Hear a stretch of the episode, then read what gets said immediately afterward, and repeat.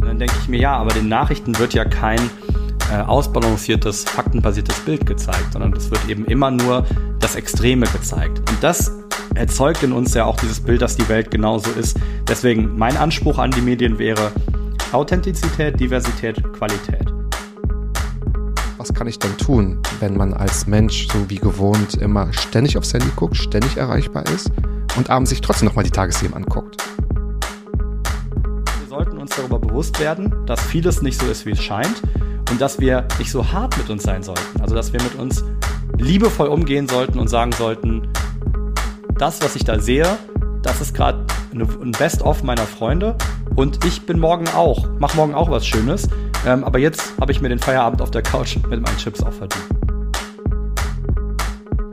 Lass uns nicht über Probleme reden, weil wir wissen alle, dass es den Klimawandel gibt. Lass uns über Lösungen sprechen, dann wissen wir auch, dass es den Klimawandel gibt. Aber wir sehen auch 3, 4, 5, 6, 7, 8, 9, 10 Leute, die coole Sachen machen und ich kann mir vielleicht eine Sache rauspicken, wo ich sage, da kann ich ansetzen, hier kann ich spenden, hier kann ich mitmachen.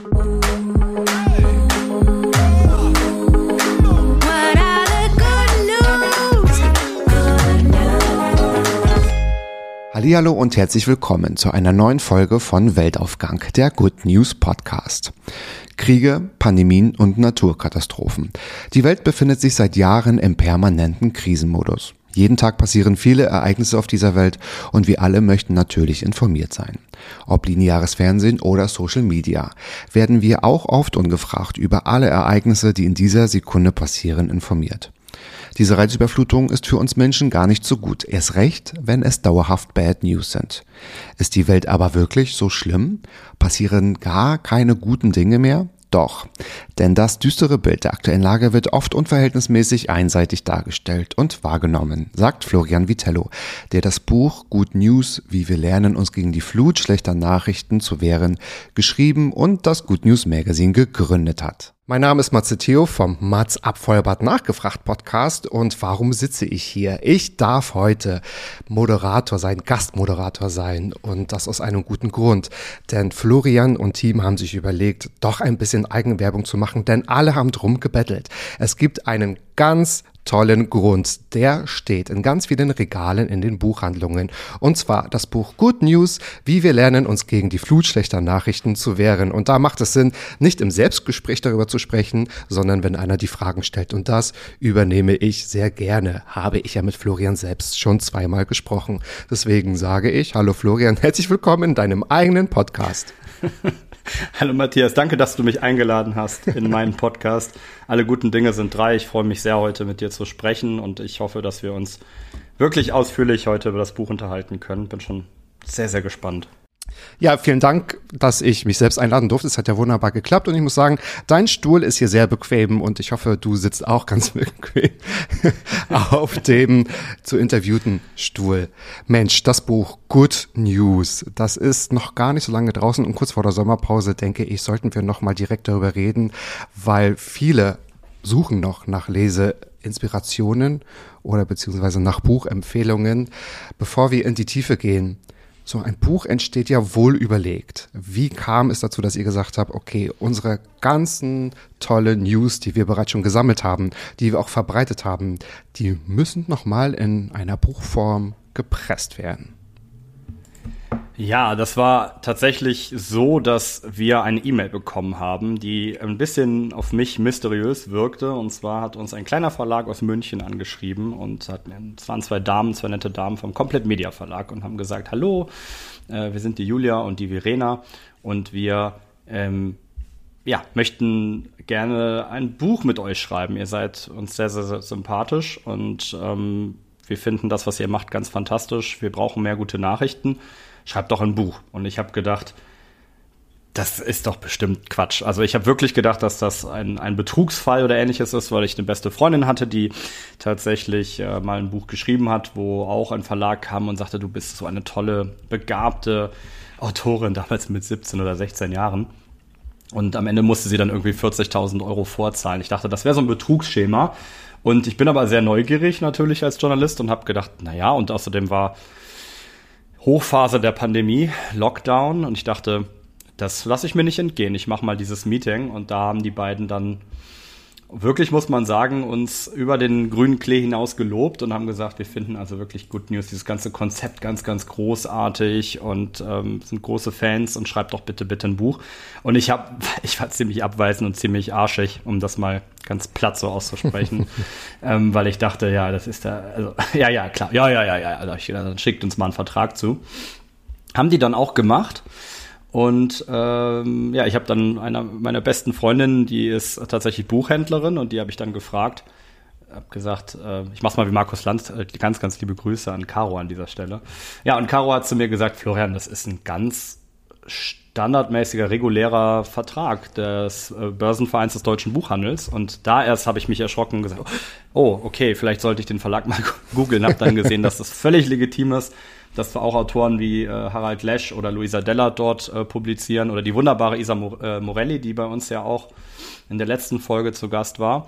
Und äh, dann hat es erst Klick gemacht und dann habe ich die angerufen und gesagt, es tut mir sehr, sehr leid, lass uns doch mal telefonieren. Ich dachte, ihr seid Betrügerinnen und äh, ja, so kam das, äh, dass wir dann das Buch tatsächlich geschrieben haben.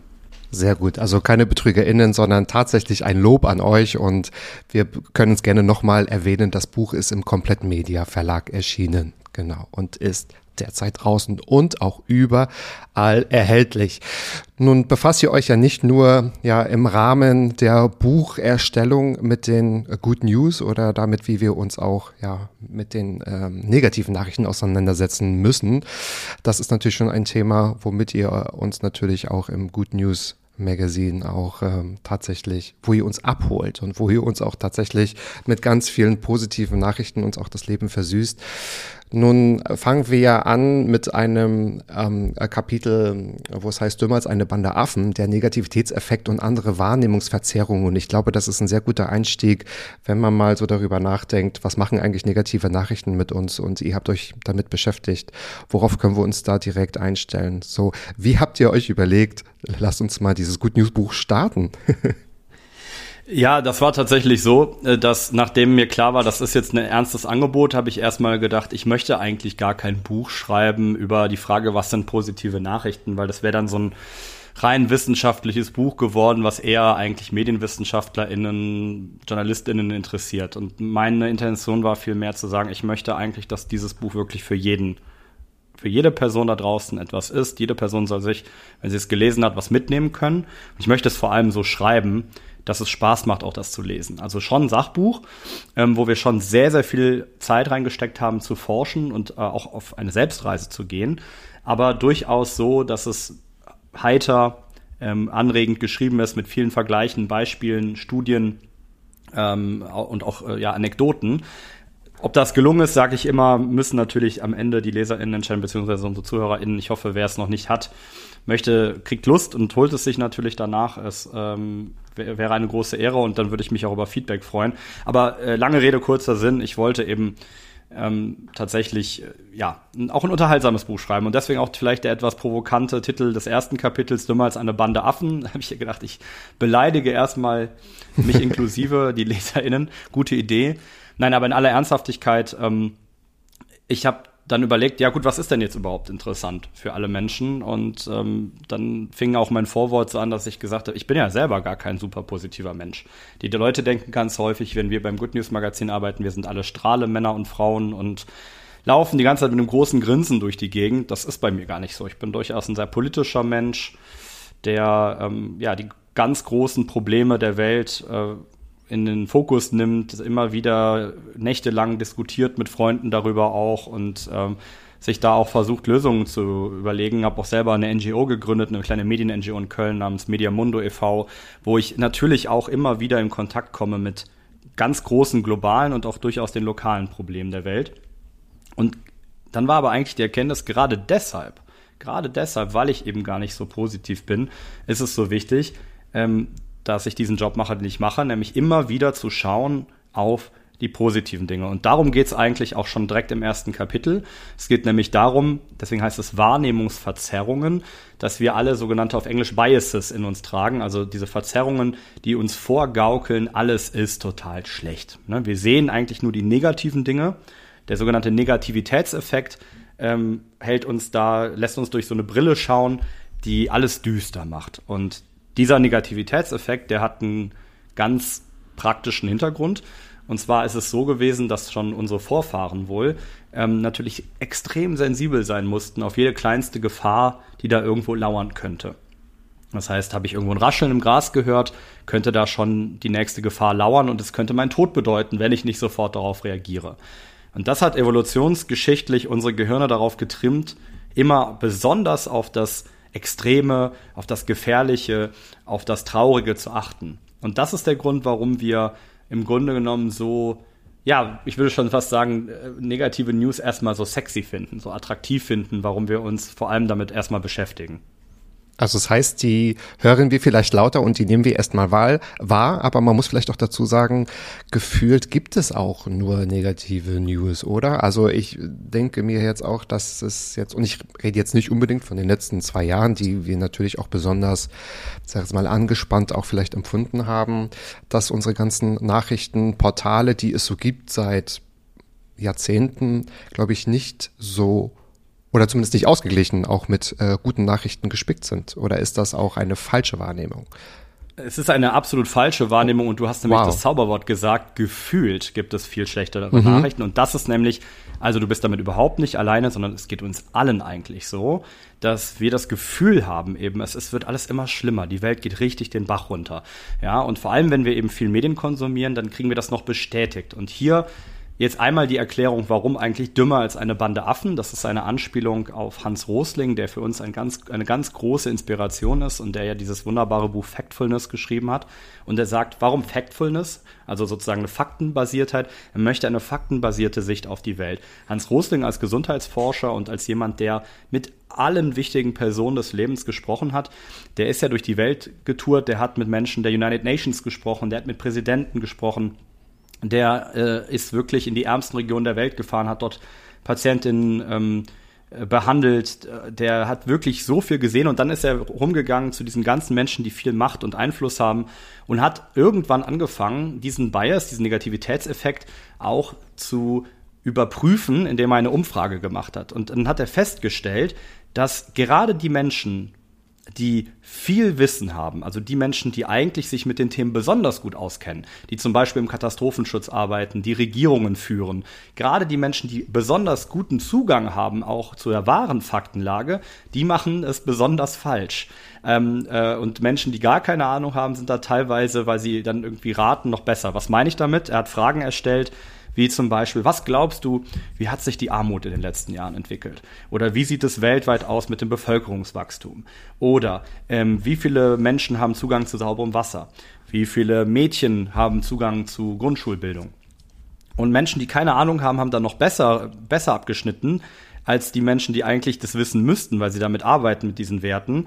Und erstaunlicherweise hat Rosling dann festgestellt, haben die sogar so schlecht abgeschnitten, dass selbst eine Bande Affen, also in einem Gedankenexperiment Schimpansen, dem man einfach ähm, sozusagen, die man willkürlich äh, Bananen gibt und auswählen lässt, welche Banane sie wählen, die würden äh, sich eher korrekt entscheiden. Also das, das, das statistische Ergebnis wäre bei denen korrekter, wenn es darum geht, dass es nämlich eigentlich alles besser wird, dass also eigentlich die Armut abnimmt, dass eigentlich ähm, insgesamt äh, es den Menschen immer besser geht, immer mehr Menschen Zugang zur Bildung haben und so weiter und so fort. Und das ist erstmal der Negativitätseffekt, dass wir jedes Mal, selbst wenn wir konfrontiert werden mit so Fragen wie, was glaubst du, was ist mit der Armut und du weißt eigentlich, dass die Armut abnimmt, dann bei drei Antwortmöglichkeiten denkst du, ja, aber so gut, so gut kann es doch eigentlich gar nicht sein. Das, das kann doch gar nicht stimmen. Und dann kommt vielleicht noch ein zweiter Punkt hinzu, weil ich, warum rede ich auch über äh, Wahrnehmungsverzerrungen? Ein anderer ist zum Beispiel der sogenannte Bestätigungsfehler. Das heißt auf Englisch Confirmation Bias. Und das wäre jetzt zum Beispiel, wenn du sagst gerade, ich habe doch das Gefühl, es wird immer schlechter. Genau, wenn wir nämlich eine bestimmte Einstellung haben oder auch eine bestimmte politische Überzeugung, eine bestimmte Ideologie, einfach eine gewisse Gedankenwelt, dann ist es so, dass unser Gehirn ein Rosinenpicker ist. Und wir nehmen Informationen, die diese Informationen oder diese Einstellung, die wir haben, bestätigt, viel stärker und intensiver wahr.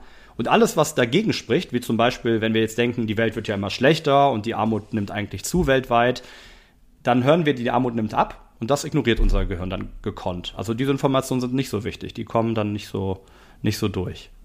Und das habt ihr quasi auch als Auftrag verstanden, um zu sagen, wir bringen nicht alle Arten von News, also negative wie auch positive, obwohl negative News klingt vielleicht auch ein bisschen zu beeinflussend, aber ich glaube, wir verstehen alle, was wir damit meinen, sondern ihr habt euch ja beschränkt auf die Good News, ähm, genau. Ähm, Denkt ihr denn auch, dass wir diese Good News, weil du hast es gerade auch so wunderbar beschrieben und es war mir auch so gar nicht bewusst, weil ich finde es total super. Eigentlich beschreibt das Wort Wahrnehmungsverzerrung das tatsächlich sehr gut. Meint ihr denn auch, dass man, wenn man diese Verzerrung versteht, sich besser auf Good News konzentrieren kann? Absolut, das ist ja die Idee. Also das ist das Good News funktionieren ja nicht als Wunderheilmittel. Also es reicht ja nicht nur das Good News Magazin zu abonnieren, was natürlich ganz ganz toll ist und alle tun sollten. Aber es reicht ja nicht einfach nur Good News zu lesen und dann bin ich sozusagen geheilt davon, sondern natürlich ist das ein Prozess und ich muss mich auch damit auseinandersetzen, dass ähm, es ganz viele Faktoren gibt, die mit in mir einfach dieses negative Bild erzeugen.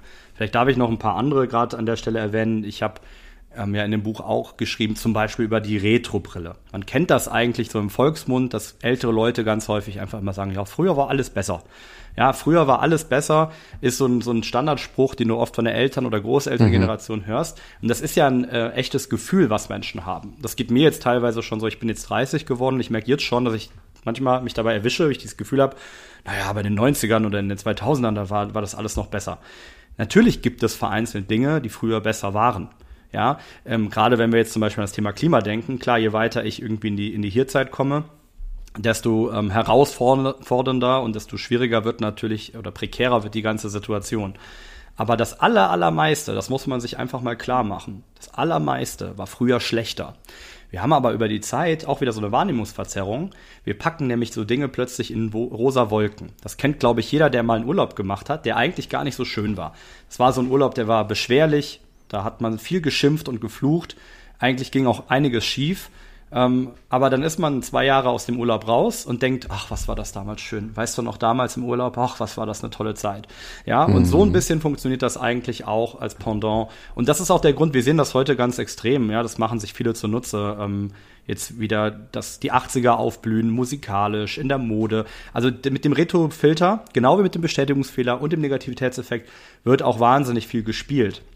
Und also andere Sachen, die wir haben, sind auch, unsere Gehirne funktionieren zum Beispiel auch stark, als ich nenne das immer als Wiederkäuer. Da gibt es nämlich ähm, ein englisches Wort, was ich ungefähr als Wiederkäuer übersetzen würde. Was heißt das? Das heißt, dass wir immer wieder negative Dinge, die uns passiert sind, wieder kauen, also wieder ähm, uns ins Gedächtnis rufen.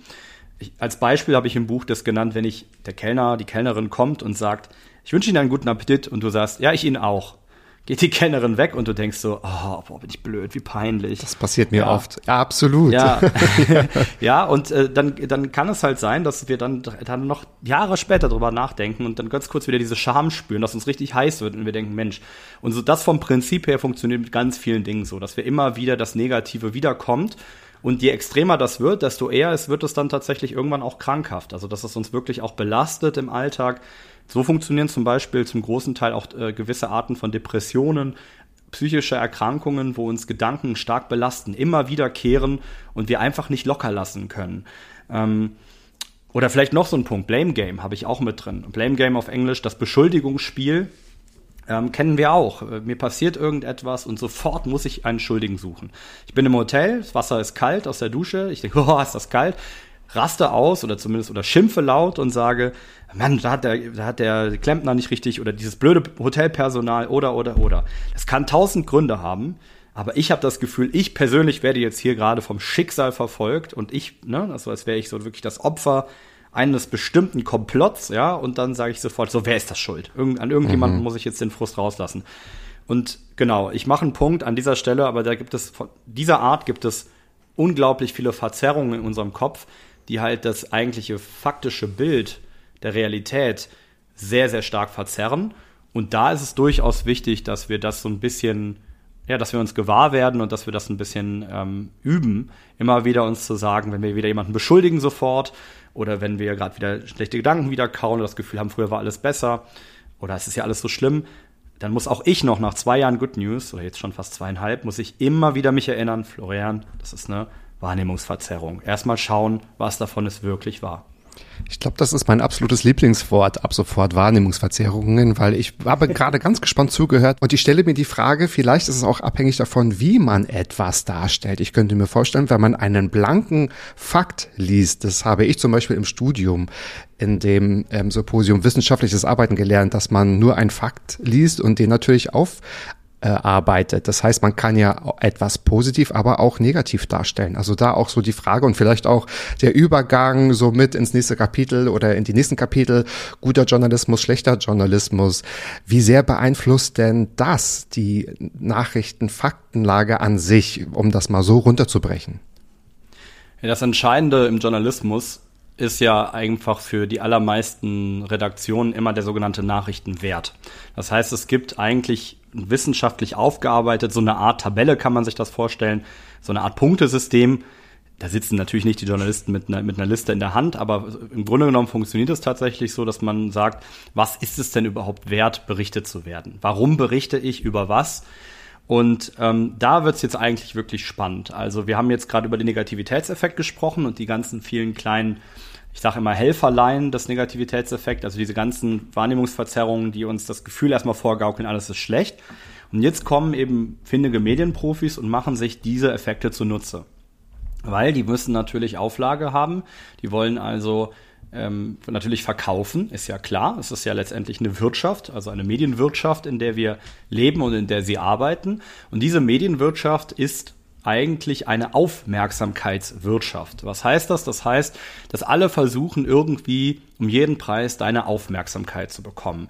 Und jeder Mensch, der mit Fakten arbeitet, zum Beispiel WissenschaftlerInnen, der weiß, mit Fakten kannst du erstmal keine Fliegen fangen. Ja? Also wenn du hingehst und jetzt Menschen groß Fakten trocken vorliest, dann weißt du, die allermeisten Leute ratzen dir weg, hören dir nicht zu. Damit kriegst du keine Aufmerksamkeit. Wie bekommst du Aufmerksamkeit? Indem du Hype schaffst. Hypen, hypen, hypen, hype, hyper am hypesten habe ich ein Kapitel genannt. Ähm, äh, extremer, toller, größer, Superlative, das sind Dinge, die ziehen. Und das heißt also, wir versuchen verzweifelt in der Medienbranche, die ja auch äh, zunehmend Schwierigkeiten hat, ihren Content, also ihre Inhalte zu verkaufen, irgendwie die Menschen zu catchen, zu fangen, abzuholen und zu sagen, schau mal hier, schau mal hier, meins ist am interessantesten. So. Und äh, das vom Prinzip her ist ganz normal. Das machen natürlich alle möglichen Marken. Da habe ich dann im Buch auch viel darüber geschrieben, zum Beispiel, wenn man sich anschaut, wie noch vor 20 Jahren, wie viel weniger Marken es einfach gab und wie sich das, wie das explodiert ist. Also wie viel mehr Marken jetzt schon um deine Aufmerksamkeit buhlen. Und es werden immer mehr. Ja? Jedes Jahr kommen unglaublich viele neue Patente, unglaublich neue, unglaublich viele neue Firmengründungen dazu. Und diese ganzen Marken, die wollen jetzt also, dass du ihnen zuhörst und deswegen müssen sie sich überbieten, haben sie das Gefühl mit Schlagzeilen. Und diese Schlagzeilen sind eben nicht positiv sondern sie wählen dann eben ganz bewusst meistens eher negative Dinge, weil sie wissen, damit bekomme ich sehr schnell Aufmerksamkeit. Wenn ich jetzt in einen Raum reingehe, wo mich niemand kennt und ich rufe Terror, Gefahr, Probleme, Weltuntergang, dann habe ich mit relativ großer Sicherheit erstmal die Aufmerksamkeit der Menschen. Wenn ich aber hingehe und sage Liebe, Frieden und alles ist toll, dann hören die Leute mir vielleicht nicht so sehr zu. Und äh, das ist aber jetzt ein großer Trugschluss und darum geht es mir dann vor allem auch, das darzustellen diese Aufmerksamkeit ist nicht besonders nachhaltig. Ich kann natürlich Menschen Angst machen, ich kann Menschen sehr schnell ähm, dafür sorgen, dass sie mir zuhören, indem ich äh, rufe, da ist gerade Terror, da sind Probleme. Aber was wir eben beobachten ist, dass es uns allen nicht gut tut und dass die mhm. Menschen sich abwenden von genau dieser sehr schnellen, ich nenne das immer Fast Food, von dieser schnellen Kost, sozusagen diese schnelle Medienkost, hier noch eine Schlagzeile und hier noch was und hier noch was. Und es überfordert uns maßlos. Ne, das, was ich im Buch die böhmischen Dörfer äh, sozusagen nenne der Medienlandschaft, also dass wir einfach auch gar nicht mehr wissen, völlig überfordert, überfordert sind, was, was, was wollen die jetzt eigentlich gerade von uns? Was passiert hier eigentlich alles? Wie soll ich denn überhaupt da am Ball bleiben, wenn jetzt auf der einen Seite hier ist gerade Krieg und da ist jetzt aber gerade noch eine große Pandemie ausgebrochen und hier kommt schon die nächste Pandemie um die Ecke und eben war doch gerade noch ging es darum, dass die Tiere sterben und jetzt brennt der Amazonas und ne, ich, ich, also ich werde hier schon atemlos sozusagen. Ich werde schon, ich ringe schon nach Luft, wenn ich darüber nur rede. Und äh, das ist auch ermüdend. Ähm, das heißt, wir stellen uns einfach komplett dagegen. Ne, du hast gesagt, Fakten, wie, wie sehr beeinflusst euch das beim Gutnewsmagazin? Wir stellen uns erstmal dagegen zu sagen, dieses klassische Prinzip, naja, Hund beißt Mann sind keine Nachrichten, aber Mann beißt Hund, das ist eine Nachricht. Ne? Also ähm, dahin zu gehen und zu sagen, nein, Es ist eine absolut schöne, wundervolle Nachricht, wenn große, tolle Dinge passieren, wenn Leute oder auch im Kleinen, wenn Menschen sich engagieren, wenn sie was Gutes tun für die Gesellschaft, wenn neue Medizin entdeckt wird, wenn ähm, Erfindungen getätigt werden. Das sind alles Nachrichten, die gehören in unser Leben auch dazu. Die haben eigentlich teilweise einen viel größeren Nachrichtenwert, als äh, wieder mal irgendwie am Rande mitzubekommen, dass irgendjemand äh, verurteilt wurde wegen einer Straftat. Ähm, denn die aller, allermeisten dieser Nachrichten sind in Wirklichkeit, und darum geht's mir, das ist mir wichtig, sind nicht relevant. Du verpasst gar nichts, überhaupt nichts, wenn du sie nicht konsumieren würdest oder viel später erst konsumieren würdest, nämlich nicht dann, wenn gerade irgendwas passiert ist, ja, wie hoch ist denn da schon der Nachrichten, der, der Informationswert? Also was kann ich wissen, wenn ich jetzt über einen Flugzeugabsturz höre? Die erste Frage ist, ist das wirklich wichtig für mich? Weil insgesamt muss man sagen, sind Flugzeugabstürze zum Beispiel extrem selten. Das Flugzeug ist eines der sichersten Verkehrsmittel. Trotzdem haben wir meistens viel mehr Angst oder haben viel mehr Menschen viel mehr Angst im Flugzeug, als wenn sie auf der Autobahn mit 160 Brettern. Was absurd ist, ja. Also das äh, nur das, das ist ja wieder so eine Wahrnehmungsverzerrung. Und ähm, und dann ist die Frage, selbst wenn ich das Gefühl habe, es ist jetzt irgendwie wichtig oder ich möchte darüber erfahren, musst du das wirklich in der Sekunde erfahren, wo das Flugzeug abgestürzt ist? Also wie wichtig ist das wirklich? Ist es ist jemand betroffen, den du kennst, wie schrecklich, dann kriegst du es aber auch mit. Du kriegst es dann so oder so mit. Aber ist niemand betroffen, den du kennst, dann ist es doch für dich wahrscheinlich nicht relevant. Und dann kannst du doch in einer Woche oder in zwei Wochen oder in einem Monat vielleicht mal reinschalten und dann ist die Faktenlage viel besser aufgearbeitet. Dann hast du viel größeren Informationswert. Aber diese Nachrichten kommen mit dem Anschein einer Dringlichkeit daher, dass wir das Gefühl haben, ah, wir müssen jetzt auch dranbleiben und gucken, wo ist das Flugzeug? Aha, wo ist die Blackbox gefunden worden? Was ist da passiert? Welche Airline, welcher CEO sagt was dazu? Wann? Was, was sagt die Polizei jetzt als nächstes? Ja, und das Gleiche können wir eben auch mit ganz vielen anderen, ähm, auch vielleicht nicht ganz so negativen Beispielen nehmen, wo wir sagen, ähm, ist das wirklich wichtig? Muss ich wissen, dass das Sommergeschäft von EasyJet super läuft? Das ist vielleicht relevant, wenn ich Aktionär bin, aber dann habe ich im besten Falle die Informationen aus erster Hand bekommen. Mhm. Muss ich wissen, dass sich die die Regeln beim bei, bei der Handball ähm, im Handball ändern, dass es bald einen Videobeweis gibt. Ja, wenn ich großer Handballfan bin, ist das für mich spannend und relevant, aber dann folge ich doch Handballmedien meistens oder krieg spätestens dann im Stadion mit und dann oder rede ich mit anderen Fans drüber. Das heißt also alle diese ja und äh, oder auch jetzt was ich sagte eben jemand wird wird irgendwie ähm, verurteilt ist das wirklich für mich relevant, eine einzelne Straftat? Oder habe ich dann nicht das Gefühl, ich muss jetzt Angst bekommen, weil Straftaten werden begangen? In Wirklichkeit, statistisch gesehen, ist die Wahrscheinlichkeit, dass das für mich relevant ist, wahnsinnig gering. Aber ich bin dann empfänglicher dafür zu sagen, ah, es passieren immer mehr Kriminalfälle. Früher war alles besser. Ne? Früher gab es nicht so viel Gewalt und so viel, so viel Straftaten. Also das sind Genau, ganz, ganz viele Beispiele dafür, ähm, wie dann nur versucht wird, die Aufmerksamkeit zu erhaschen und wie wir ganz schnell draufklicken, Thema so Clickbait zum Beispiel oder so, das Gefühl haben, oh, das müssen wir jetzt ran. Und dann sind wir meistens danach enttäuscht, weil so spannend war es dann gar nicht. Oder wir fühlen uns informiert und denken uns einen Monat später, wenn ich dich dann fragen würde, na, was war denn so das letzte Thema? Kannst du dich noch erinnern, Matze, ähm, vor Ukraine und äh, vor äh, was, hat, was haben wir alles gehabt? Ja, ich, ich habe selber gerade schon Probleme. Pandemie war die ganze Zeit, dann vor der Pandemie war es, äh, waren, war es die Geflüchteten-Situation in Moria. Was kam mhm. da vor? Kannst du dich noch erinnern? Was die großen Themen davor waren? Also ich müsste zumindest ein bisschen überlegen, weil man auch tatsächlich so ein Zeitgefühl auch gar nicht mehr, also das hat sich so verschoben, aber ich glaube, da gab es auch eine ganze Menge, weil das denke ich mir nämlich auch davor, hat man sich ja auch Gedanken gemacht und war nicht glücklich. Und so stelle ich mir das auch in die, also ich habe auch manchmal diesen Zukunftsblick, dass man davon weggeht, wenn ich das erreiche, dann ist alles gut. Man hat sich, man macht sich doch auch trotzdem immer die gleichen Gedanken und schaut, man hört ja nicht auf, sich zu entwickeln oder auch zu wachsen. Ne? Ich glaube, das ist auch so ein, so ein wichtiger Punkt. Aber würdest du jetzt sagen, um das jetzt auch mal mit einer äh, Frage vielleicht nochmal zu vertiefen, ähm, ich glaube, da stecken ganz viele Fragen drin, weil ich gerade ganz viele Fragezeichen im Kopf habe, aber weil es auch total spannend ist. Konsumieren wir zu viele News? Konsumieren wir unnötige News? Oder konsumieren wir auch tatsächlich die falschen News? Weil ich habe mir auch die Frage gestellt, als ich die zugehört habe, hm, wenn ich sie lese, äh, nehmen die anderen mir die Entscheidung ab, ob ich es brauche oder nicht, weil ich habe es dann schon gelesen und dann muss ich das für mich selbst entscheiden. Und wenn ich es nicht brauche, es aber trotzdem sehr negativ ist, dann habe ich den Ballast erstmal in meinem Kopf.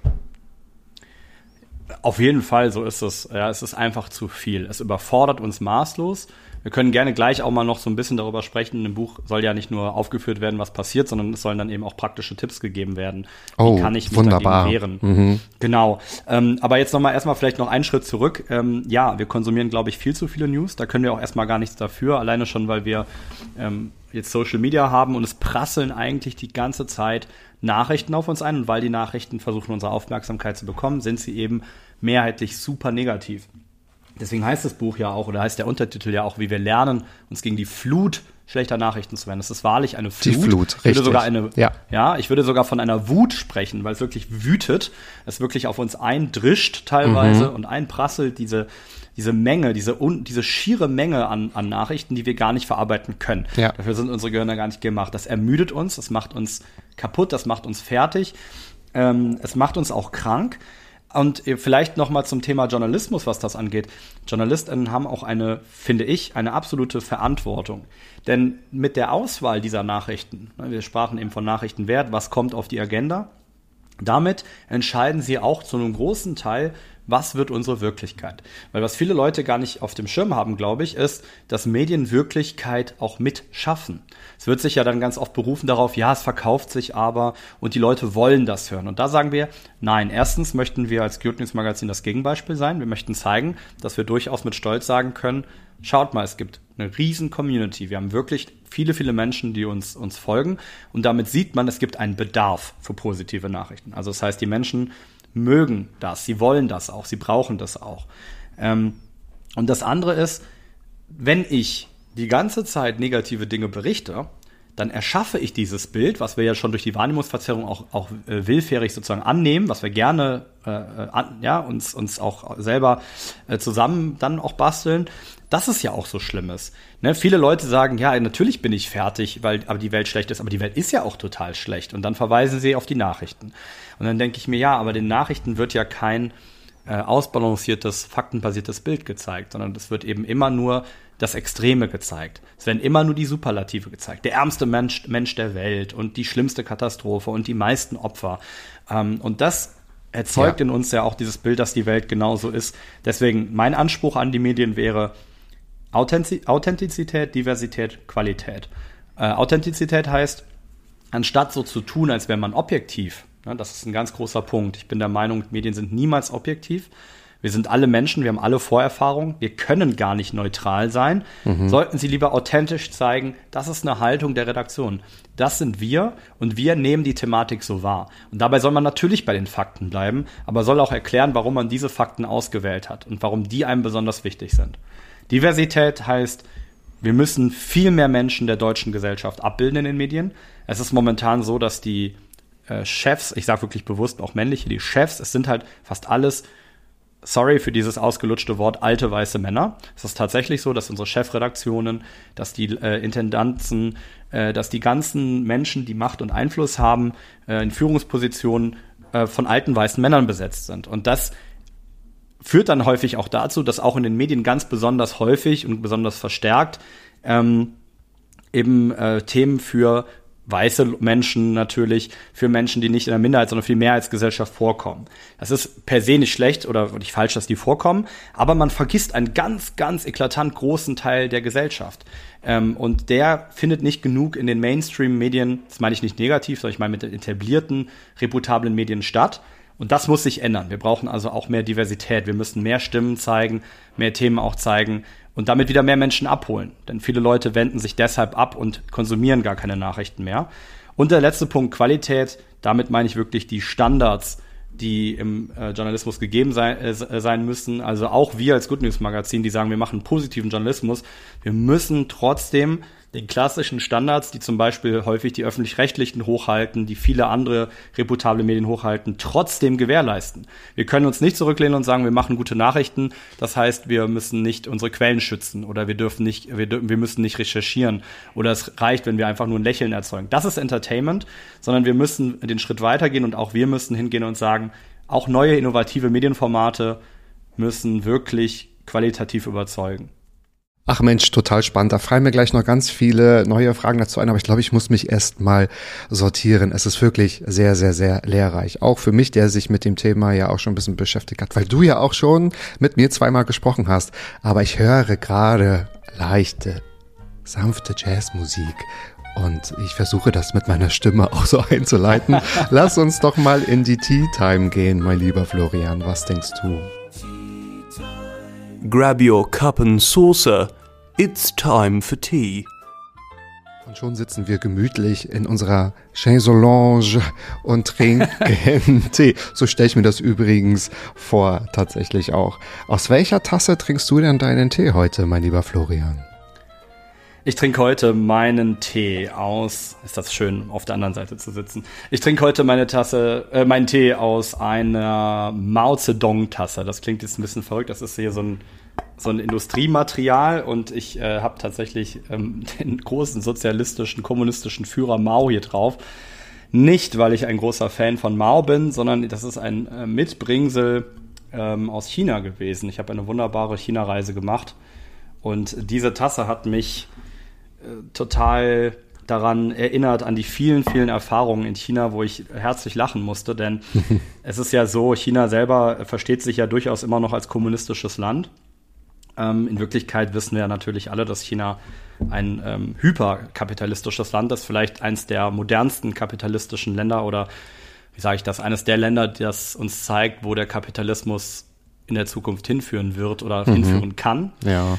Und äh, die machen natürlich auch alles zu Ware und verkaufen auch alles, was ja auch eben Teil dieses Hyperkapitalismus ist.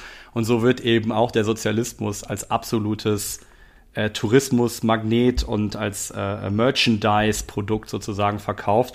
Und ich fand das so, ich weiß nicht, ob das nur mein Humor ist, aber ich bin durch China gegangen und habe teilweise Tränen gelacht für, äh, wenn ich habe Postkarten gefunden, Magneten gefunden, ähm, Merch gefunden, auf dem so, also vielleicht ein, ein Magnet hängt bei mir auch jetzt in der Küche. Da ist ein altes sozialistisches Arbeiterplakat, wo so richtig schön die rote, die blutrote äh, Morgensonne aufgeht und dann steht ein chinesischer Arbeiter mit einer Schippe im Vordergrund oder, ein, oder einem Pickel, arbeitet hart und schwer, hat die Ärmel hochgekrempelt, wörtlich und darunter steht No Money, No Honey. no Money, No Honey. Oh wow. Also das sozialistischste Thema, was man sich vorstellen kann. Ja. Oder ähm, äh, toll sind auch, also was ich auch geliebt habe, gerade in Verbindung auch wieder mit den sozialistischen Topics, sind dann ähm, so Übersetzungsfehler. Also ich weiß nicht, wie das passieren konnte weil es gibt ja eigentlich tolle Übersetzungs-Apps. Natürlich dürfen die Chinesinnen kein, kein Google Translate verwenden, aber es gibt da ja auch andere. Ähm, und da stehen dann so Sachen wie Postkarten, auf denen dann so zwei Vögel sind, die dann auch so eine Hammer und Sichel im Hintergrund haben. Und da steht dann drunter I bird bird you. ich, also ich, ich, kann nur vermuten, dass es heißen sollte I love you, aber ich weiß nicht, wie aus Love Bird Bird wird. Ähm, das ist mir, dafür sind meine chinesischen Kenntnisse dann auch nicht gut genug. Aber China wäre ja, glaube ich, auch nochmal ein ganz interessantes Thema oder ein Thema für sich, wenn es darum geht, ne? So Nachrichten, Nachrichtenkonsum und die Nachrichtenaufbereitung, ne? Das ist natürlich auch ganz, ganz, ganz, ganz ja. krass. We weißt du, was ganz spannend ist tatsächlich? Ähm, ich habe in England studiert und da waren ein Großteil meiner Kommilitoninnen waren ähm, ja, waren aus China und das sind dann oft äh, Chinesinnen, die aus relativ gutem Hause kommen oder die zu, jüngst zu Geld gekommen sind. Und die sehen das dann eher so als Sprachkurs. Also ein Masterprogramm ist dann eher häufig so ein Sprachkurs. Mhm. Ich habe ganz viele Menschen kennengelernt. Einer meiner besten Freunde aus der Studienzeit, äh, an dieser Stelle liebe Grüße an Chen ähm, und Tiao, muss ich auch sagen, die äh, ja, fantastische Menschen, ähm, die unglaublich viel gelernt haben und, und für sich natürlich auch viel mitgenommen haben aus dieser Zeit.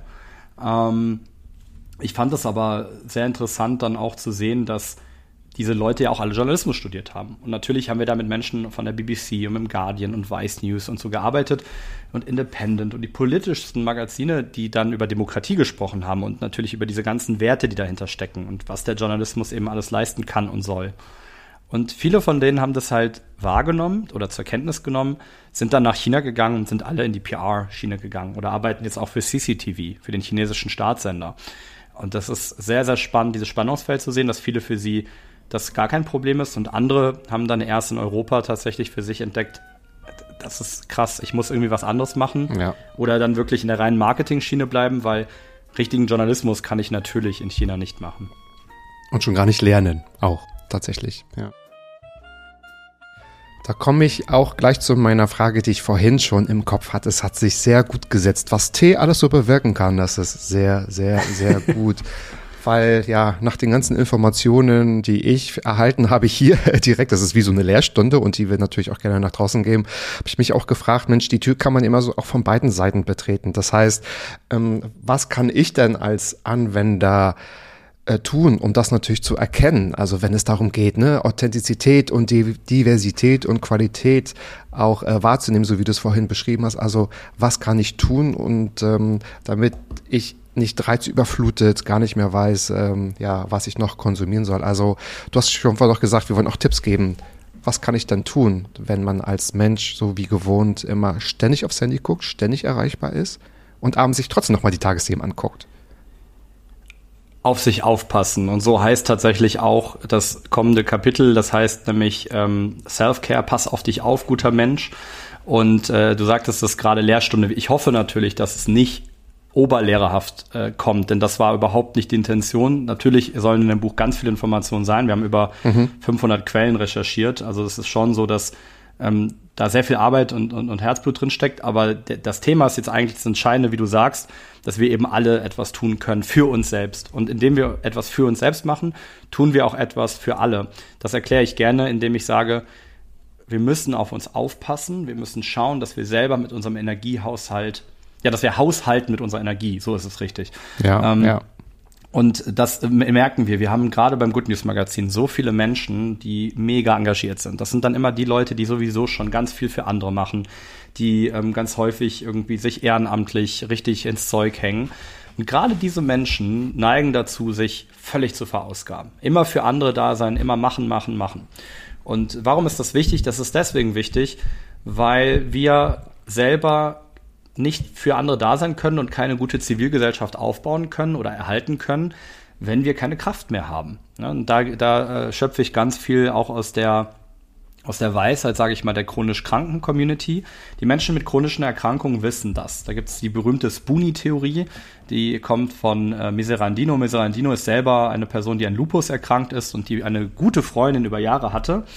Ähm, und diese gute Freundin, also ist wirklich, oder ihre beste Freundin, die sie eigentlich in- und auswendig kennen sollte, und die hat sie dann irgendwann mal so eine ganz plumpe Frage gefragt, so, warum kommst du nicht dahin oder warum ist das für dich so schwierig, irgendwie äh, einen Termin wahrzunehmen? Und da ist ihr alles aus dem Gesicht gefallen. Sie hat gesagt, krass, dass du das nicht verstanden hast. Und dann hat sie sich wohl, so sagt es die Anekdote, in äh, kurzerhand alle möglichen Löffel geschnappt, die sie so in der Kantine, die waren essen in der Kantine, hat sich alle möglichen äh, Löffel geschnappt und hat die einfach vor sich gelegt und hat gesagt, schau mal, wenn ich morgens aufstehe, ja, die Löffel repräsentieren meine Energie, das Aufstehen, das aus dem Bett aufstehen ist ein Löffel.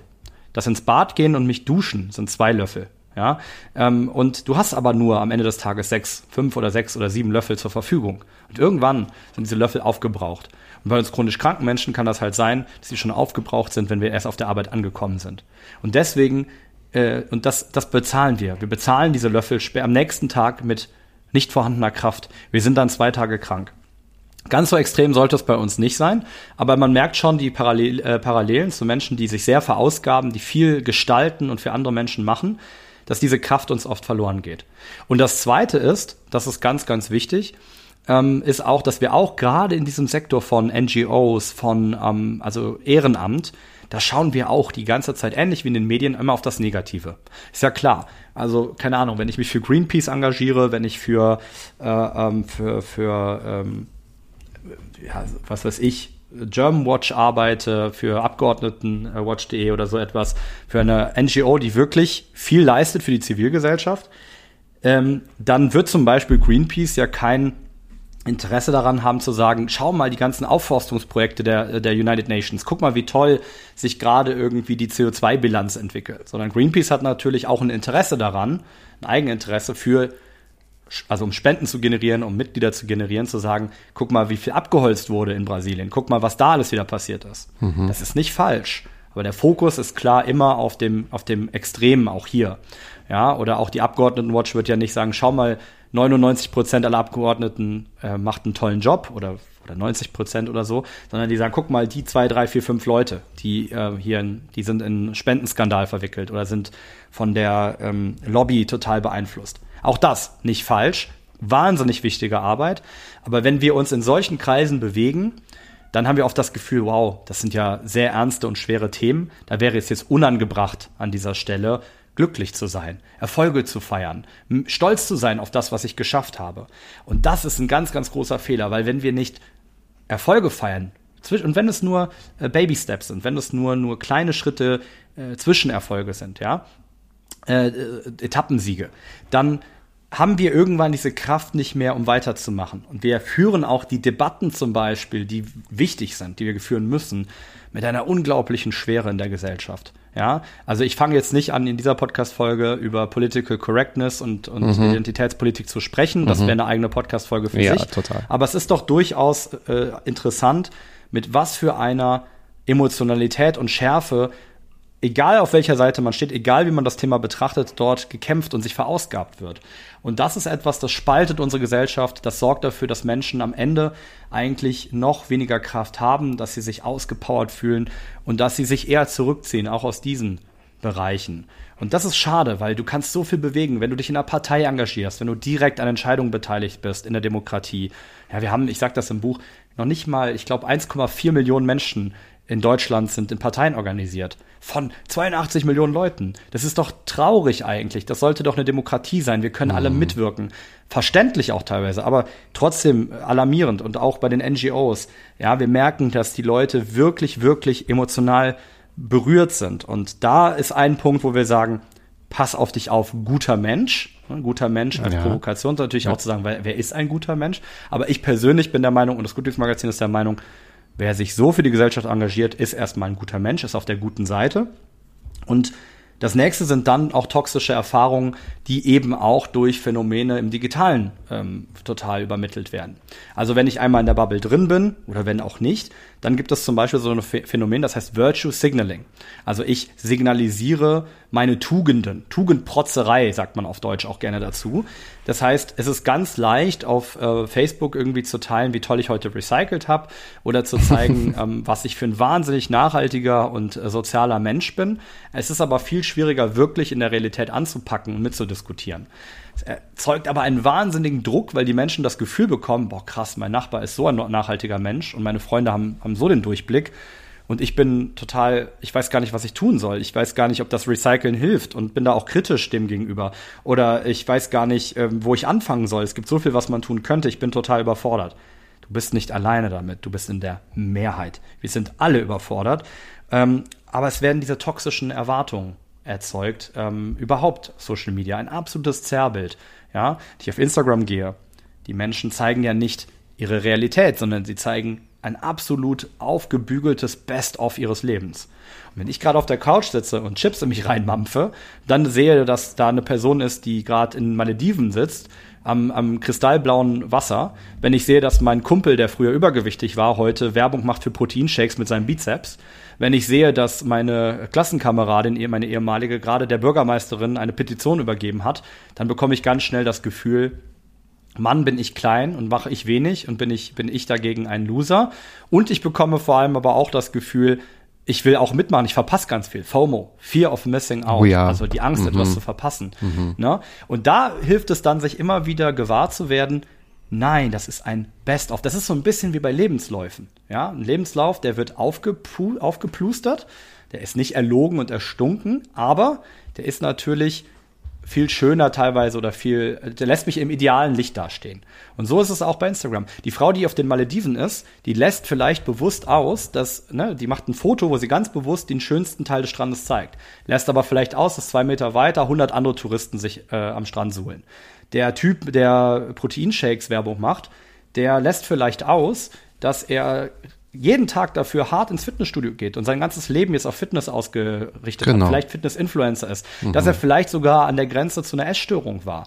Ja, die, die Person, die Unterschriften ähm, gibt, vielleicht hat die einen ganz großen ganz großes Bedürfnis, sich beweisen zu müssen. Vielleicht hat die zum Beispiel toxische Eltern gehabt, die immer das Gefühl gegeben haben, ich bin nicht genug und deswegen das heißt nicht, das muss ich jetzt an der Stelle ganz klar sagen, das heißt auf gar keinen Fall, dass alles, was Positives passiert oder dass diese Menschen immer, dass das immer negative Hintergründe haben muss. Um Gottes Willen. Ja, aber wir sollten uns darüber bewusst werden, dass vieles nicht so ist, wie es erscheint. Ja. Und dass wir nicht so hart mit uns sein sollten. Also, dass mhm. wir mit uns liebevoll umgehen sollten und sagen sollten, das, was ich da sehe, das ist gerade ein Best-of meiner Freunde und ich bin morgen auch, mach morgen auch was Schönes. Ähm, aber jetzt habe ich mir den Feierabend auf der Couch mit meinen Chips auch verdient. Genau, das ist halt so vielleicht die Ganzheitlichkeit, die fehlt, ne? Also, dass man so die, die Person in Summe betrachtet. Wenn ich mir das so anhöre, hört sich das an als, ähm, also ich höre daraus, ganz klar, Doppelpunkt, Digital Detox. Ist das erstmal das Ziel, erstmal davon wegzugehen? Absolut. So heißt auch ein Unterkapitel tatsächlich. Das heißt, äh, Digital Detox, Peter Lustig hat es immer gewusst. Ach, Peter Warum Lustig. Peter Lustig? ja, wir erinnern uns, Klar. An, zumindest unsere Generation. Ja. Was hat Peter Lustig nach jeder Folge immer gesagt? Er hat und jetzt abschalten. Wahrscheinlich äh, zum großen Stimmt. Ärger wahrscheinlich des ZDF-Intendanten oder seiner KollegInnen. ähm, aber Peter Lustig hatte recht mit dem, was er sagt. Es gibt da eine wunderbare Folge, die ich auch im Buch anspreche, wo sein Nachbar Paschulke äh, der kommt und hat da den neuesten Pager und äh, kriegt dann irgendwie Bärstädter Disco feiern, feiern, feiern und Pasulke äh, und und und und und äh, Peter Lustig ist total genervt. Er will ein Buch lesen auf seiner Bauwagen-Veranda und sagt dann, ach Herr Nachbar, können Sie nicht mal das Gepiepse ausmachen? Und dann sagt er, nein, Herr Lustig, Sie sind das Problem, Sie sind nicht informiert. Der moderne Mensch ist immer erreichbar. Ja, und da sagt er, wollen Sie denn überhaupt gehen auf die Feier in der Bärstädter Disco? Und da sagt der Paschulke, natürlich nicht, aber es geht doch darum zu wissen, ich könnte, wenn ich wollte. Und das ist ein super schönes Beispiel. Der leidet wow. damals schon an FOMO. Ich wollte ja. gerade sagen, wie weit äh, die ähm, der Zeit voraus waren. Es ist ja aktueller denn je. Total. Und diese ganzen Erwartungen, die wir haben, die sind toxisch. Die machen uns kaputt. Stimmt. Ich muss mich ganz oft fragen, es gibt ein schönes Wort, das heißt Textpectations. Das ist eine Mischung aus Text und Expectation. Das mhm. heißt zum Beispiel, dass ich die Erwartung habe, dass mir Leute schnell antworten müssen auf meine, auf meine, Sprach, äh, auf meine Sprachnachrichten oder Textnachrichten. Ähm, Dabei bedenken wir häufig gar nicht, dass Menschen ganz andere Kommunikationsgewohnheiten haben. Also es gibt zum Beispiel Menschen, die sagen, ich, schrei ich schreibe jetzt mit dir und ich schreibe dann lieber Matze, Komma, schön, wie geht's dir heute? Und dann bin ich da, gehe ich davon aus, das ist jetzt eine Konversation und die ist erst beendet, wenn ich sage, alles klar, mach's gut, liebe Grüße, dein Florian. und dann gibt's Leute, die sagen, nee, ich schreibe dir jetzt und dann schreibe ich dir drei Wochen später, geht's weiter. Das ist eine ongoing conversation, also eine an, andauernde mhm, mhm. Konversation, die wir haben. Und dann gibt es äh, Menschen, die ähm, vielleicht überhaupt nicht die Dringlichkeit sehen zu antworten. Und ähm, das zum Beispiel kann ganz schön wehtun. Das kann uns echt verletzen, weil wir das Gefühl haben, bin ich nicht wichtig genug?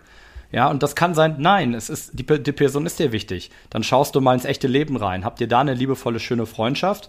Das sollte zählen, nicht ob die Person dir bei WhatsApp regelmäßig antwortet. Mhm. Und da kann eine Sache auch ganz toll helfen, die hilft sowieso bei Erwartungshaltung, sich immer zu fragen, ist das nur eine Erwartung, die ich persönlich habe? Also wenn mein Freund jetzt irgendwie auf eine Party geht und meine Freundin auf eine Party geht und sagt, ähm, ich bin da jetzt heute auf einem Geburtstag und der meldet sich die ganze Zeit nicht, die meldet sich nicht dann kann ich natürlich nervös werden und sagen, warum meldet die sich denn nicht? Dann kann ich mich ärgern und sagen, hatte ich dem nicht gesagt? Also warum, warum denkt er nicht daran, dass ich nicht weiß, wann der jetzt nach Hause kommt, dass ich mir Sorgen mache? Habe ich das kommuniziert? Haben wir eine klare Abmachung, dass die Person sich meldet? Oder ist das meine Erwartungshaltung, die sagt, eigentlich müsste, müsste das doch klar sein, ja. dass die Person sich meldet? Oder deine Unsicherheit, wichtig, ja. Total, oder deine mhm. Unsicherheit. Und deswegen ist es wichtig, mhm. die ist ja auch berechtigt, ja, und die ist ja auch, also die ist ja auch valide. Ja, du hast ja gutes Recht, äh, verunsichert zu sein oder auch äh, Bedürfnisse zu haben, aber du musst sie eben kommunizieren und dann ist es wichtig, dass man vorher eine Abmachung macht und dann sagt, hatten wir eine klare Abmachung, dass du dich um Mitternacht melden wolltest? Wenn ich die Influencerin, die Sängerin auf TikTok sehe, muss ich so einen Körper haben wie sie mit 19 oder generell einfach wie sie mit ihrem Lifestyle oder habe ich mit meinem, mit meinem Körper und mit mir selbst aus gutem Grund ausgemacht, dass ich vielleicht mit 30, oder ist ja auch egal, ob mit 30 oder nicht, aber dass ich vielleicht so einen Körper gar nicht haben muss und dass ich zufrieden bin und dass es mir so, wie es mir geht, gut geht. Ja, das sind äh, Sachen, die einem wirklich sehr, sehr helfen können. Und dann auch so Tugendprotzerei kann man ganz gut irgendwann erkennen.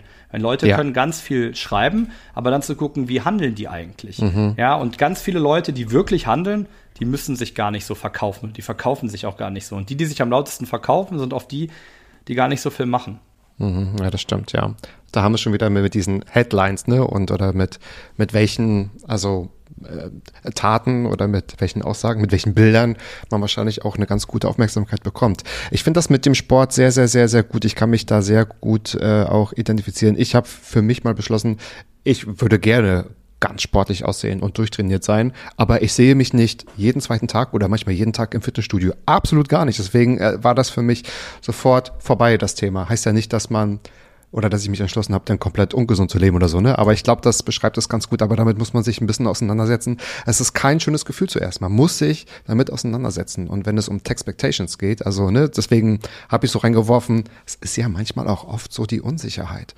Und wenn man dann auch noch bombardiert wird, oder ist vielleicht jetzt ein kein passendes Wort, ähm, oder wenn man vielleicht reizüberflutet wird mit schlechten Nachrichten, dann treffen die auf diese Unsicherheit, auf diese Erwartungshaltung. Ich glaube, das ist ein total holistischer Ansatz, oder? Das kann ja denn nur überfordern. Jetzt habe ich jetzt hab ich's verstanden. Du, du hast es verstanden, ne? Du hast wow. Und, und Detox, du hast gesagt Detox, Detox. also entgiften, Ja. so ist es ja wirklich, denn Mhm. es vergiftet uns. Yes. Permanent diese Erwartung, permanent dieser Stress, immer wieder von morgens bis abends, diese Reizüberflutung, die du gerade angesprochen hast. Ja. Es vergiftet uns und deswegen heißt es Detox, deswegen müssen wir entgiften, deswegen müssen wir gesunde neue Mediengewohnheiten aufbauen. Mhm. Dazu gehört zum Beispiel, dass ich mir gut überlege, welchen Kanälen folge ich überhaupt. Muss ich zum Beispiel Kanälen, die mich permanent in so eine schlechte Gefühlslage bringen, weil sie mir Ja. mal zeigen, wie toll andere sind, ja, muss ich das überhaupt machen oder geh, folge ich lieber einem Kanal, der sagt, guck mal, hier kannst du dir Inspiration nehmen, aber ich zeige dir vielleicht auch meine authentische Seite. Auch ich bin morgen müde und morgen geht's mir nicht so gut und morgen schaffe ich das mal nicht.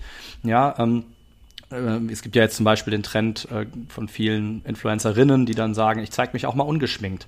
Ja, zeig da mal einen anderen Teil der Wahrheit. Ähm, dann äh, genau einfach weniger. Ja, das ist auch ganz, ganz wichtig. Einfach weniger konsumieren und ausgewählter konsumieren. Für ein Thema, was mich wirklich interessiert, lieber mal wieder ein gutes Buch lesen, sich wirklich tief reinarbeiten in eine Materie, weil da habe ich dann viel mehr Informationsgehalt und nicht nur diese an äh, diese augenscheinliche Dringlichkeit oder Informationsflut, die ich dann oft beim Nachrichtenkonsum jeden Tag habe. Und die, den Kanälen, die ich, äh, denen ich folge, Kanäle wählen, die Themen bringen, die mich wirklich interessieren, wo ich, wo ich rausgehe und mich freue, dass ich wieder was Neues gelernt habe. Gerne auch natürlich in Maßen Nachrichten konsumieren, denn es ist ja auch wichtig zu wissen, Natürlich. was in der Welt passiert. Na klar. Also ne, du kannst ja deine Tagesschau gucken. Du musst dir vielleicht nicht 17 Mal am Tag Tagesthemen und dann Tagesschau und dann noch ZDF und dann noch RTL und dann noch das und das und das. Du kannst ja auch überlegen, das und das sind Tages, das und das sind Tageszeitungen oder, oder, oder Nachrichten, die mich wirklich, die reputabel sind, die mich gut informieren und die ab und zu konsumiere ich die und dann auch ganz bewusst. Ähm, und dann auch immer wieder im Kopf behalten, ne, was eben, was vorher gesagt wurde mit der Aufmerksamkeitswirtschaft und mit, mit Total. krassen Nachrichten. Total, Ja. ja. Und dann natürlich, darf ich vielleicht noch sagen, an der Stelle gerne auch positive Nachrichten noch mit reinnehmen. Auch das ist ja unser Ansatz, dass wir sagen, auch das kann zu einer schönen Medienkost gehören. Immer wieder sich auch gewahr werden, wie viel fantastische, tolle, inspirierende, schöne Dinge passieren den ganzen Tag, ehe ich das Gefühl bekomme, ich kann eh nichts machen.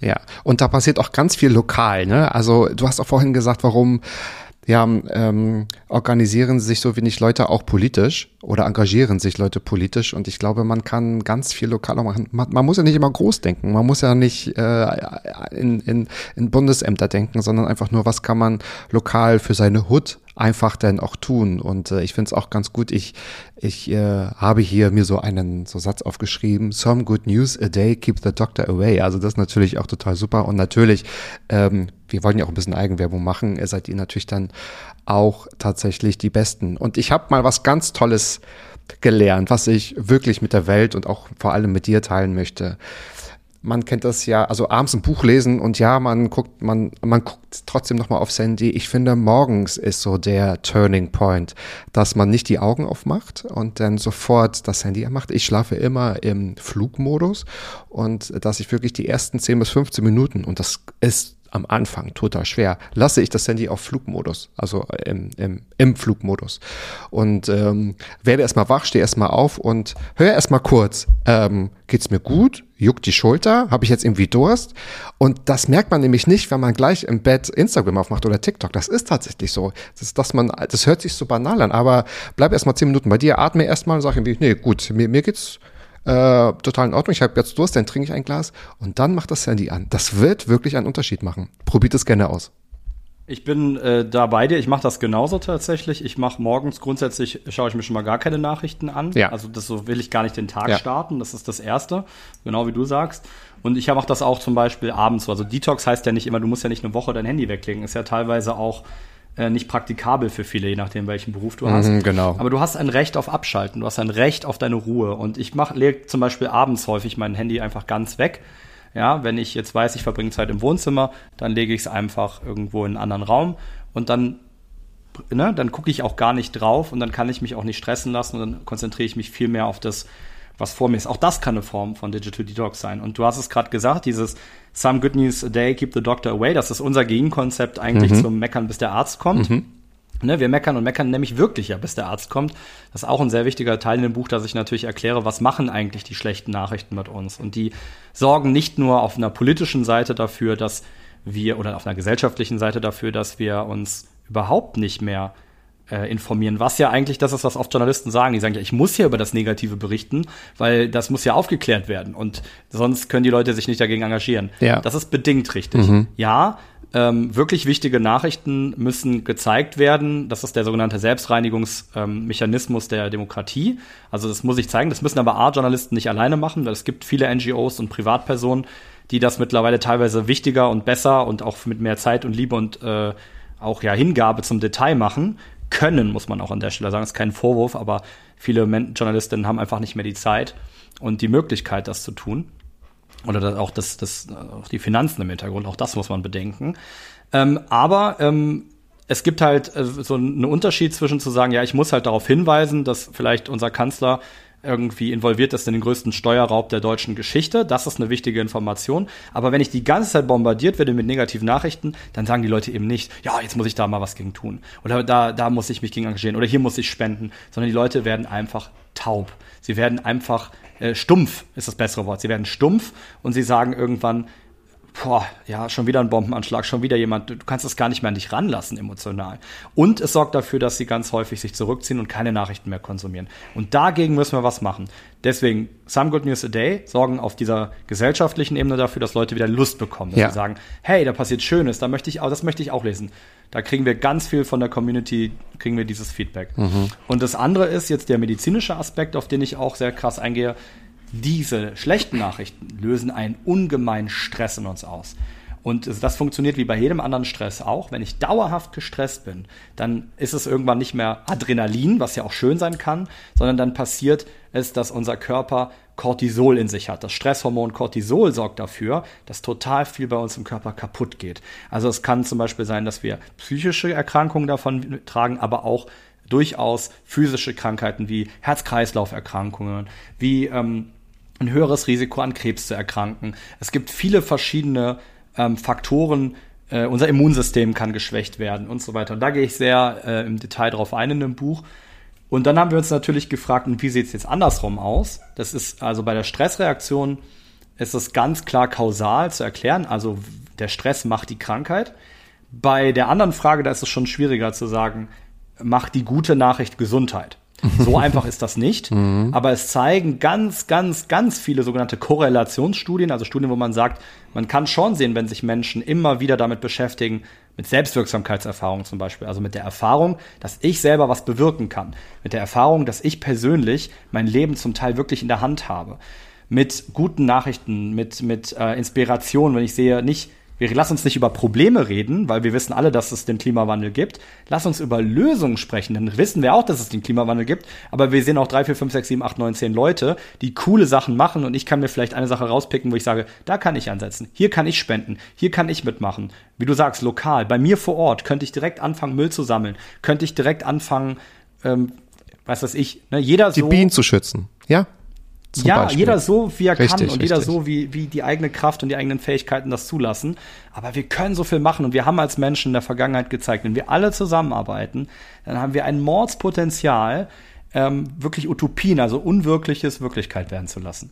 Mhm, total, total. Ja, und jetzt vielleicht ähm, gehen wir mal jetzt direkt zu euch, was es bedeutet halt Good News, ein Good News Magazin, also diese guten Nachrichten. Lokal ist es ja auch, ihr berichtet aber auch ganz viel über globale Sachen und äh, ja, das ist vielleicht auch so der positive Journalismus. Auf welche Themenkomplexe kann man sich dann nun bei euch freuen? Weil darüber erfährt man auch, erfährt man auch ganz viel in eurem Buch. Ja, auf jeden Fall. Also das war ja auch dann so ein bisschen die Selbstreise, dass wir gesagt haben, und was ist jetzt nun dieser positive Journalismus als Gegenmodell? Eben. Was können wir bieten für mhm. eine bessere Medienhygiene? Was können wir tun, um die Medienlandschaft zu bereichern? Und dann haben wir gesagt, wir provozieren erstmal mit dem Begriff positiv, denn der Begriff provoziert vor allem Journalistinnen und Journalisten zu überlegen, ähm, was sie selber für Nachrichten machen, warum sie die Nachrichten auswählen, die sie auswählen. Weil allein schon, wenn so eine Trotzreaktion steht, sagt, das ist ja gar nicht positiv. Ne? Denn das ist ja super individuell. Und das ist der Punkt. Sich also immer wieder bewusst zu werden, positiv für mich heißt nicht unbedingt positiv für dich. Das ist also, ja eine spannende Frage, weil, sorry, ich muss ich mal unterbrechen, genau, ob man denn auch sagt, positiver Journalismus bereite ich den positiv aus? Also spreche ich vom Ergebnis oder spreche ich vom Prozess? Das ist ja auch total spannend, ne? Total. Und da haben wir uns halt überlegt, wir möchten durchaus aber trotzdem den Versuch starten, ähm, ein bisschen zu definieren, was sind denn so Dinge, die für uns positive oder gute Nachrichten ausmachen. Und da haben wir zum Beispiel gesagt, fangen wir mal an bei einer Enthusiasmuskultur. Das ist unser Gegenmodell zu so einer Empörungskultur, die wir entdecken. Ne? Wir, sind, wir leben ja in einer Welt, in der sich permanent aufgeregt und empört wird über alles Mögliche. Und dann haben wir gesagt, nein, wir müssen hin zu einer Enthusiasmuskultur, in der wir uns nicht nur darüber ärgern, was alles falsch läuft, mhm. sondern in der wir das bestärken und auch ja wirklich auch anfeuern, ja, was gut läuft und die Leute feiern, einfach feiern, die richtig gute Sachen machen, damit die auch mehr Erfolg haben und mehr Aufmerksamkeit bekommen. Ja. Ähm, das zweite ist ein Austausch mit dem Publikum. Also es ist ein sehr interaktiver Prozess. Es ist nicht so dieses, wir sind Medien, wir machen Nachrichten hier, konsumier mal, viel Spaß beim Lesen, aber bitte bloß nicht darauf antworten, sondern okay. wir kriegen super viel Feedback von der, von der Community. Die sagen uns dann auch, wenn sie was nicht gut finden. Oder die haben dann auch selber ganz viele Ideen, was alles gut läuft und schicken uns ihre eigenen Beispiele. Das finden wir großartig und das ist nicht immer leicht, aber das ist uns wichtig, dass wir da im Austausch bleiben. Und diese Sachen, die uns zum Beispiel zugeschickt werden, sind dann noch ein schönes Beispiel für dieses Lokale. Also bei uns, wir können keinen reinen Lokaljournalismus machen, das würden wir gar nicht schaffen. Wir können aber auch nicht nur globale Themen nehmen, wo wir dann manchmal die Leute, wo die Leute auch verlieren und sagen, ja gut, was interessiert mich das jetzt? Das interessiert uns erstens, weil wir in einer unglaublich globalisierten Welt leben, die noch nie so vernetzt war wie heute. Und wenn der berühmte Sackreis in China umfällt, dann hat das Auswirkungen auf meine kleine Gemeinde Niederoberdollendorf. Ja, das ist dann wichtig. Mhm. Okay, ähm, das ist das eine. Und das zweite ist, ähm, abgesehen davon, dass wir viel mehr global als Menschheit denken müssen und nicht so sehr in unserem Klein-Klein, ist es aber trotzdem wichtig, im Klein-Klein anzufangen. Also das, das heißt, lokal kann ich ganz viel verändern, kann ich ganz viel bewegen in meinem persönlichen Umfeld und das hat aber globale Auswirkungen. Deswegen sind wir da so ein bisschen in diesem Spannungsfeld zwischen lokal und global. Und dann bist du jetzt auch noch auf die Nachhaltigkeit eingegangen. Die ist natürlich bei uns stark im Fokus, klar, denn die Klimakrise ähm, einzudämmen, ähm, uns Lösungen für die Zukunft zu überlegen, ist einer der größten Herausforderungen, wenn nicht die größte und wichtigste Herausforderung für alles, die Grundlage für unser Leben. Und dementsprechend steht die natürlich im Fokus. Und deswegen ist es uns aber auch wichtig, sich auch mit, ähm, ja, wir sagen dann immer Umweltberichterstattung auseinanderzusetzen. Also sich auch anzugucken, bringt das wirklich was, wenn ich alle zwei Stunden lese, dass irgendein Wald brennt und dass wieder irgendwas schief läuft. Das Problem ist, das erzeugt dann auch wieder so etwas wie eine sogenannte Klimaangst. Mhm. Und auch hier der ähnliche Effekt wie vorher beim Negativitätseffekt. Ich bekomme das Gefühl, ich kleine Leuchte kann gar nichts tun. Es ist eh alles schon verloren. Es geht alles den Bach runter. Und es ist alles äh, ja zu spät und dann werde ich starr. Ne? Dann werde ich stumpf, dann kann ich nichts mehr tun und dann komme ich in diese Schockstarre oder in so eine, worüber ich auch viel spreche, sogenannte Analyseparalyse. Also, dass ich permanent alles überanalysiere und durchdenke, bis ich dann einfach am Ende gar nichts mehr mache, sondern nur noch denke und kritisiere. Und da wollen wir raus und wir wollen sagen, nein, du kannst was machen. Schau dir unseren Projektpartner Plastikfischer an. Finde ich so geil. Die Jungs haben mit einfachen Mitteln eine Barriere entwickelt, die sie als Open Source, also für alle verfügbar, den Plan hinstellen. Und dann kannst du eine Barriere in deinen Fluss bauen und damit wird Plastik aufgehalten, im sogenannten Trash Booms heißen die bei mhm. denen, dass die nicht in die Weltmeere reinkommen. Super. Du kannst natürlich über die Weltmeere schippern mit einem Dieseldampfer und kannst versuchen, mit einem Löffel, mit einem kleinen Teelöffel sozusagen die Badewanne irgendwie auszuschöpfen. Oder du gehst halt hin und gehst an die Ursache ran. Mhm. Und das ist was, da können viele Leute sagen, ich kann euch da helfen. Ich bin vielleicht ich habe mal Ingenieur Ingenieurswesen studiert. Ich kann so ein Ding auch bauen. Oder ich kenne da einfach ein paar Leute, die man anfragen könnte. Oder ich bin einfach handwerklich begabt. Ja, das sind, ist nur ein so ein Beispiel und da gibt es, ja. solcher Beispiele gibt es unendlich Total. viele, wo, wo man sagen kann, da kann ich ja, oder also, ich will mal ein soziales Beispiel vielleicht noch nennen. Wir hatten dieses Erasing Hate. Da hat sich so eine ältere Dame aus Deutschland gedacht, weißt du was, immer wenn ich irgendwo Hakenkreuze sehe, so an der Wand, raste ich total aus. Ich übersprühe die einfach. Ach, die Graffiti-Oma. Ist weg. doch die Oma, ne? Die ältere Frau. Ja, ja, klar, die kennt ja, also man. die ist toll. Ähm, und, mhm. und das sind so Dinge. Oder Erasing Hate war auch ähm, zum Beispiel ein, Tattoo, äh, ein Tätowierer, der gesagt hat, äh, ja, wenn sich jemand umentscheidet, also wenn jemand vorher Faschist war und hat da irgendwelche Symbole auf dem Körper, dann kann er zu mir kommen und ich mache die dem kostenlos weg. Wow. Und ich mache da liebe, liebevolle Dinge drauf. Das sind so Kleinigkeiten, die aber einen unglaublichen Effekt haben. Und das ist das, was ich damit meine, ne? dass wir alle was im Lokalen tun können und damit global Wirkung erzeugen. Total spannend. Hm. Und was sind gute Nachrichten? Sind das diese gute Nachrichten? Habt ihr dafür eine Definition? Und da ich selber normalerweise diesen Podcast moderiere, sehe ich mit Schrecken gerade die Zeit, die ich schon verquatscht habe. Oh je. Ich bin, glaube ich, ein ganz schlimmer Gast, weil ich viel zu viel geredet habe. Und ich weiß, dass meine liebe Aufnahmeleiterin Pia und unser Editor Thomas und alle überhaupt Aber alles war so spannend und so wichtig. den Kopf abhacken werden, wenn ich jetzt noch zu weiterreden. Aber ich mache das jetzt einfach mal als Teaser. Es gibt einen Teil in unserem Buch, das heißt permanent auf dem Prüfstand. Da geht es um das Perma-Modell von Martin Seligmann. Ähm, das ist alles nicht äh, un unstrittig. Äh, das ganze Bereich, der ganze Bereich positive Psychologie ist ein weites Feld, wie Effi Briest sagen würde. Ähm, aber es ist, äh, das war jetzt eine Anspielung für alle, die Matze gehört haben, die die Folge mit mir gehört haben, weil ich da gesagt habe, dass ich äh, ein Buch, was ich hasse, Richtig. Theodor von, alles von Theodor Fontane, glaube ich. Ähm, nein, aber permanent auf dem Prüfstand heißt, dass wir uns anschauen, auch was macht denn dann eigentlich positive Nachrichten aus? Zum Beispiel, dass es Menschen motiviert, dass es ähm, Leute feiert, dass es Menschen begeistert, dass wir ähm, äh, einen Gemeinschaftssinn erzeugen. Da gehe ich jetzt nicht drauf ein, sondern ich sage, das kann man sich bei uns im Buch anlesen. Und da gibt es sogar in dem Kapitel einen QR-Code, der dann noch auf eine Landingpage, also auf eine Seite im Internet führt, wo noch weitergehende Informationen darüber sind. Wenn wir haben uns da viele Gedanken drüber gemacht, aber wie gesagt, im Buch selber soll es, das soll für alle sein und nicht. Und wer sich dafür interessiert, der kann sich aber eben in dem Buch da tief reinlesen und ja, dem wünsche ich ganz, ganz viel Spaß bei der Lektüre. Toll. Und du hast es gerade gesagt, es ist tatsächlich für alle. Es war eine Lehrstunde, es war aber ohne erhobenen Zeigefinger, das kann ich bestätigen, weil ich einfach total viel gelernt habe. Ich habe noch ein paar Sachen gleich notiert und es macht tatsächlich, tatsächlich äh, Lust auf mehr. Und ich kann es ja übernehmen, weil ich bin ja hier im Moderationsstuhl. Florian und ich empfehlen euch sehr das Buch Good News, wie wir lernen, uns gegen die Flut schlechter Nachrichten zu wehren, zu lesen. Auch würde ich mich natürlich freuen, wenn ihr in meinen wöchentlichen Interview-Podcast Mats ab reinhört. Hier stelle ich meinen Gästen zehn Fragen, die es vorher so noch nicht gegeben hat. Und der gute Florian war ja bereits zweimal schon zu Gast. Das war es aber noch nicht mit den Neuigkeiten, denn das Good News Magazine hat jetzt auch damit begonnen, als regelmäßige Printausgabe zu erscheinen, die man ebenfalls abonnieren kann. Also Let's go. Das gesamte Team vom Good News Magazine sowie auch ich freuen uns, wenn dir diese Podcast-Folge gefallen hat. Vielen, vielen lieben Dank, Matthias, dass ich da sein durfte. Äh, vielen lieben Dank an die, an, an die Zuhörerinnen und Zuhörer, dass ihr eingeschaltet habt und immer wieder den Weltaufgang-Podcast einschaltet. Und auch einen ganz herzlichen Dank an dieser Stelle auch mal wirklich einfach an mein Team, an meine Co-Autorin Lucia Oiro, an meinen Co-Autor David Gate, an mein ganzes Podcast-Team, an mein PR-Team, an alle Menschen, die ja auch eben gute Menschen sind und sich ehrenamtlich, vor allem ehrenamtlich viele, ähm, wirklich, wirklich ins Zeug hängen, um das Good News Magazin zu dem zu machen, was es ist. Großartig. Ich habe dem nichts hinzuzufügen. Auf Wiedersehen.